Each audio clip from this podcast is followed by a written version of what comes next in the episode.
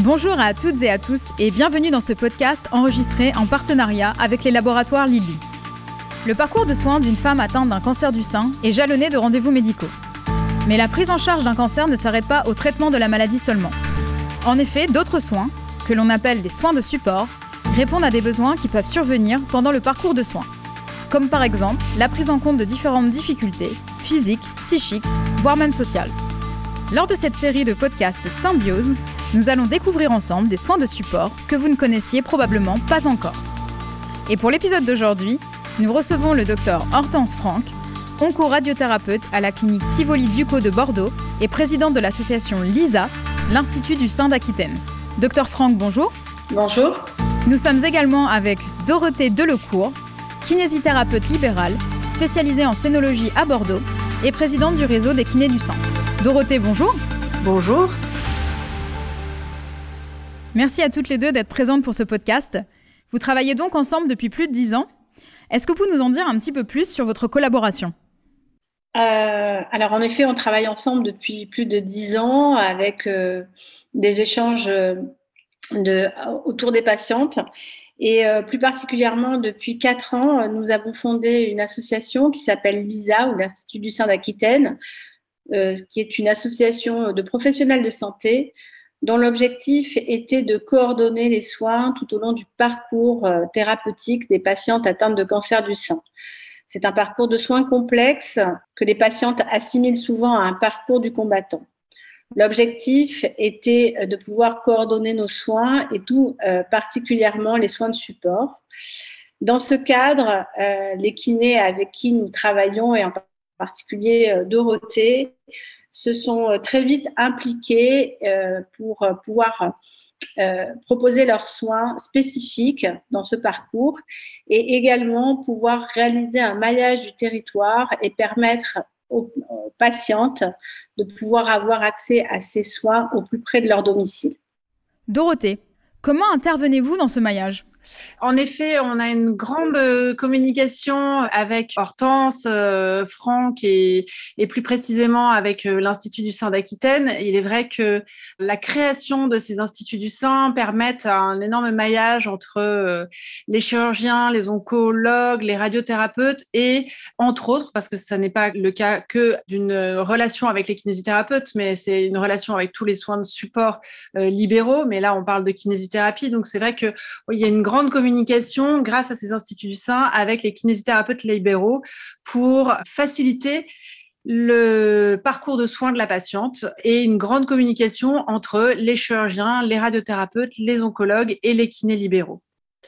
En parallèle de ça, a été créé il y a un petit peu moins de deux ans le réseau des kinésithérapeutes du sein, qui est national et qui regroupe euh, à peu près 800 kinésithérapeutes qui sont spécialisés en scénologie et qui permet un maillage très important euh, sur toute la France et une communication avec tous les instituts du sein ou tous les, professionnels de santé et les oncologues, chirurgiens, radiothérapeutes, tout ce qui est euh, en relation avec la scénologie et le soin des patients dans le cadre d'un cancer du sein.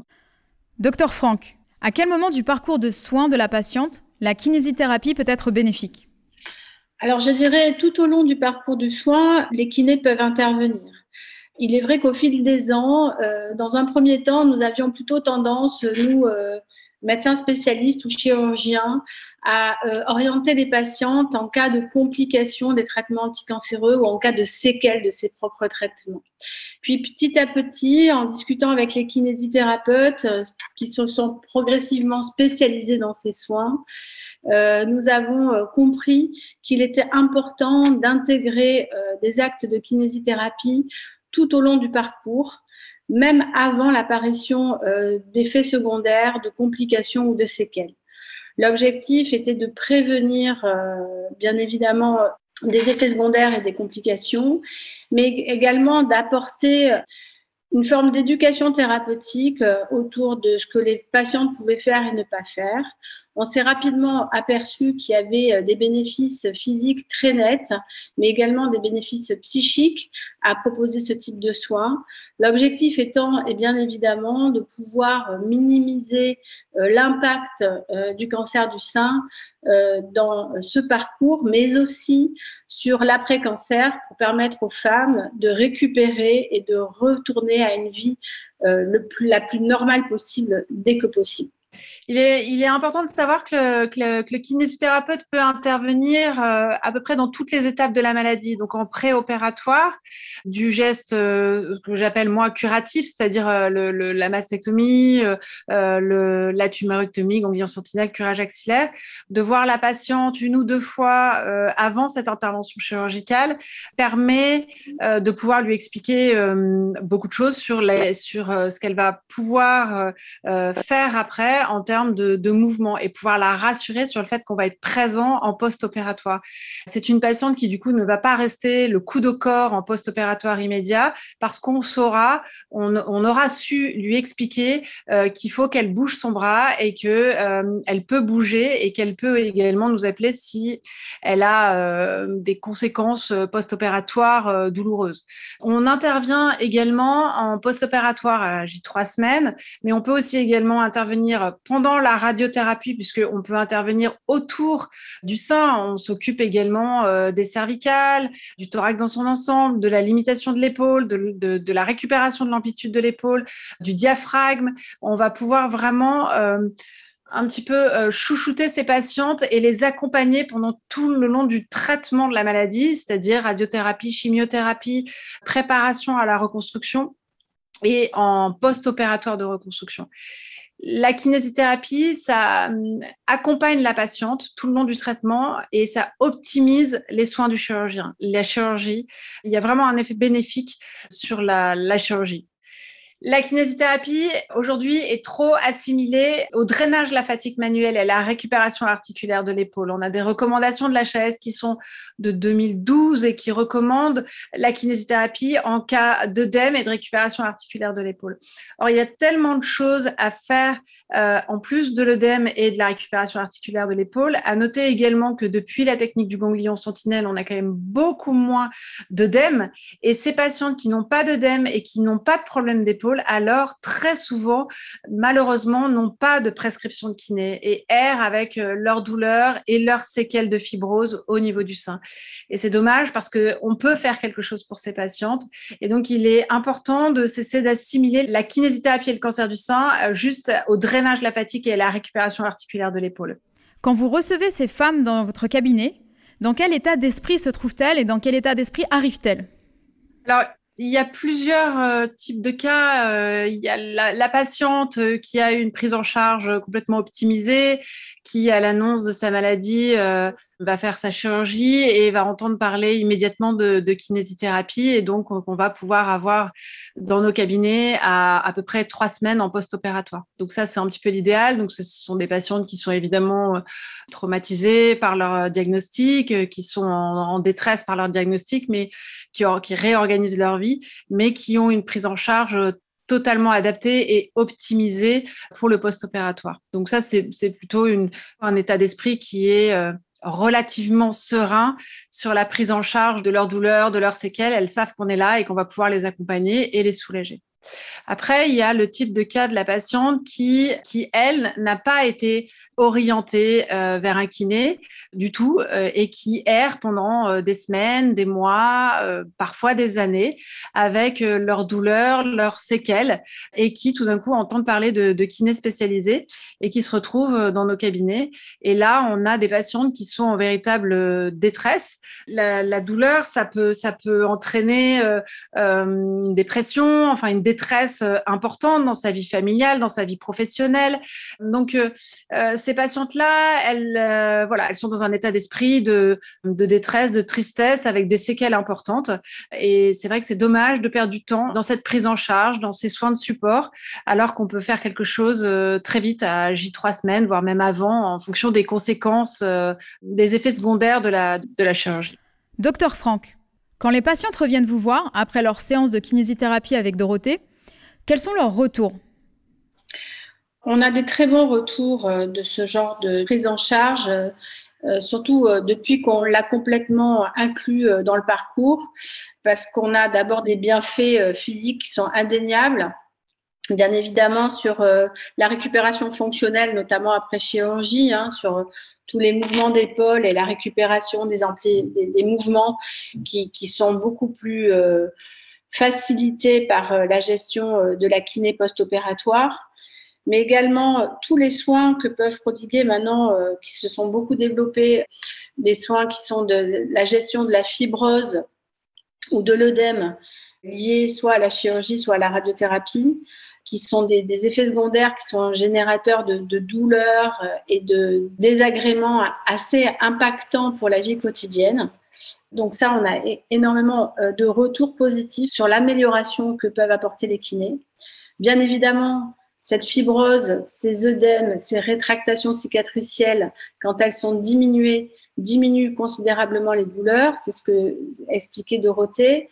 Et euh, pouvoir impacter sur les, douleurs et notamment les douleurs chroniques, on sait très bien que ça va avoir un impact sur la qualité de vie puisqu'on va euh, euh, diminuer ce que ça génère. Une douleur chronique provoque des syndromes effectivement de dépression, de tristesse, de mal-être.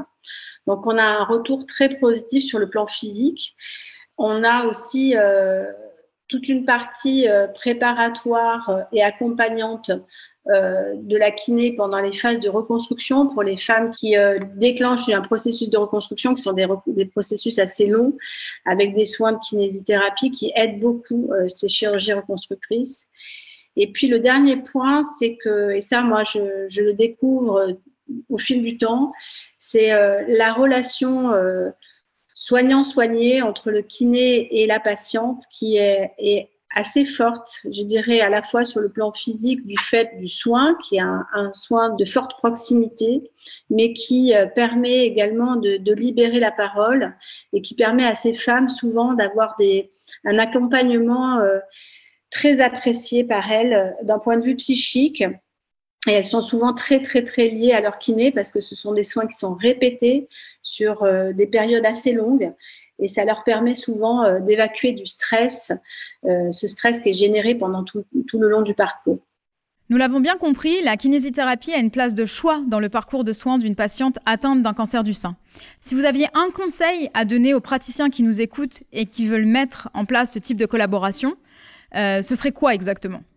Le conseil, c'est de se rapprocher de leurs kinésithérapeutes libéraux euh, qui sont autour de leur, euh, dans, leur département. Ils peuvent se rapprocher du réseau des kinésithérapeutes du sein, qui est un réseau qui regroupe euh, près de 800 kinésithérapeutes sur toute la France et qui sont euh, formés et spécialisés dans cette prise en charge. Il est très, très important de pouvoir créer un, réseau de communication. Les kinés libéraux sont très en attente de pouvoir échanger avec les chirurgiens, connaître leur technique chirurgicale, puisque chaque chirurgien a sa technique chirurgicale de reconstruction. Et les, les kinés sont très en attente de pouvoir euh, communiquer avec eux, pouvoir aller au bloc opératoire et échanger euh, pour optimiser leur prise en charge auprès de leurs patientes communes. Il serait intéressant, euh, en tout cas j'invite les chirurgiens, les oncologues qui nous, écoutent, les radiothérapeutes, euh, si ça les intéresse, s'ils aimeraient travailler en, réseau avec les kinésithérapeutes libéraux, de se rapprocher du réseau des kinésithérapeutes du sein, réseau des kinésithérapeutes du sein.fr sur notre site internet ou euh, en écrivant sur info réseau des kinés du sein.fr et nous serons ravis de pouvoir échanger avec eux et leur présenter les kinés de leur département, puisqu'aujourd'hui, nous, nous sommes à peu près sur tout le territoire national. Docteur Franck, un mot pour vos collègues peut-être? Le message que je voudrais faire passer, c'est qu'au fil du temps, et grâce à Lisa et euh, à notre communication entre praticiens, c'est que nous avons pu voir euh, une spécialisation des soins de kinésithérapie en scénologie, pour les bienfaits des patientes qui ont pu être coordonnées et euh, améliorées grâce notamment au réseau RKS. C'est très, très bénéfique pour les patientes.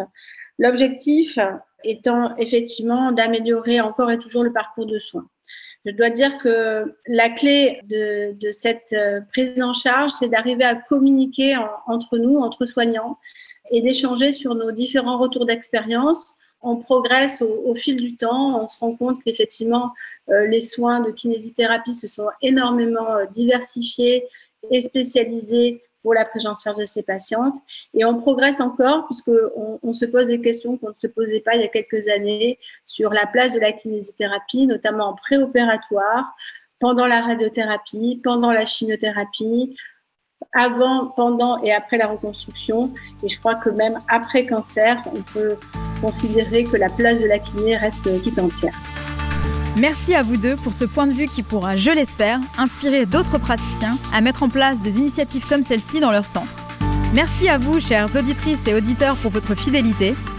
Quant à moi, je vous donne rendez-vous le mois prochain pour un nouveau podcast Symbiose.